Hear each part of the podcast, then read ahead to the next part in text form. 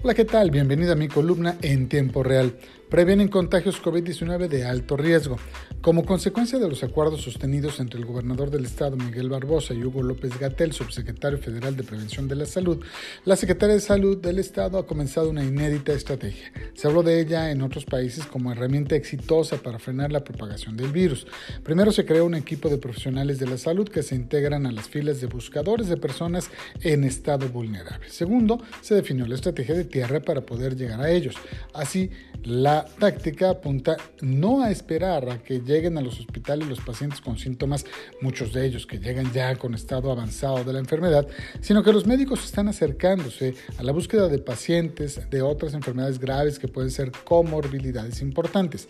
Me refiero a diabetes, hipertensión arterial, obesidad y problemas cardíacos, padecimientos de los cuales se considera que están presentes en 7 de cada 10 fallecimientos por COVID-19.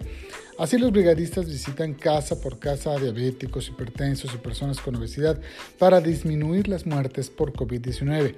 El seguimiento que se les da es a través de WhatsApp y se les conoce ahora como los brigadistas COVID bien por las medidas preventivas que más que atender una táctica de reacción tratan de prevenir, y bien por los poblanos que a decir de Olivia Salomón, secretaria de Economía, se quedaron en sus casas este fin de semana y no salieron a abarrotar más que algunos mercados y tianguis, pero no espacios comerciales que además en su mayoría permanecieron cerrados. Muchas gracias. Nos escuchamos mañana.